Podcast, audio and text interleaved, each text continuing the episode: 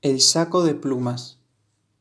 Un hombre calumnió largamente a un amigo suyo, debido a la envidia provocada por el éxito que éste había alcanzado en su vida.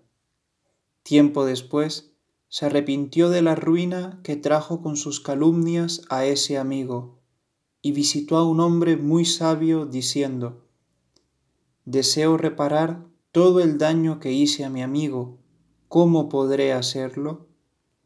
El sabio respondió, Toma un saco lleno de plumas ligeras y pequeñas, y suelta una de ellas en cada sitio al que vayas.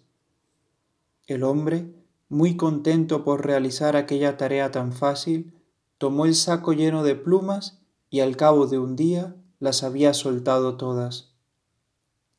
Más tarde regresó junto al sabio para comunicarle que ya había vaciado el saco a lo que éste contestó, Ahora debes volver a llenar el saco con las mismas plumas que soltaste.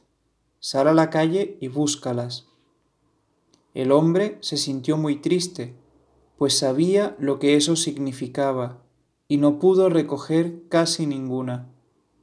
Al regresar, el hombre sabio le dijo, Así como no has podido recoger de nuevo las plumas que volaron con el viento, tampoco podrás reparar tus acciones, pues esas calumnias han volado de boca en boca y el daño ya está hecho.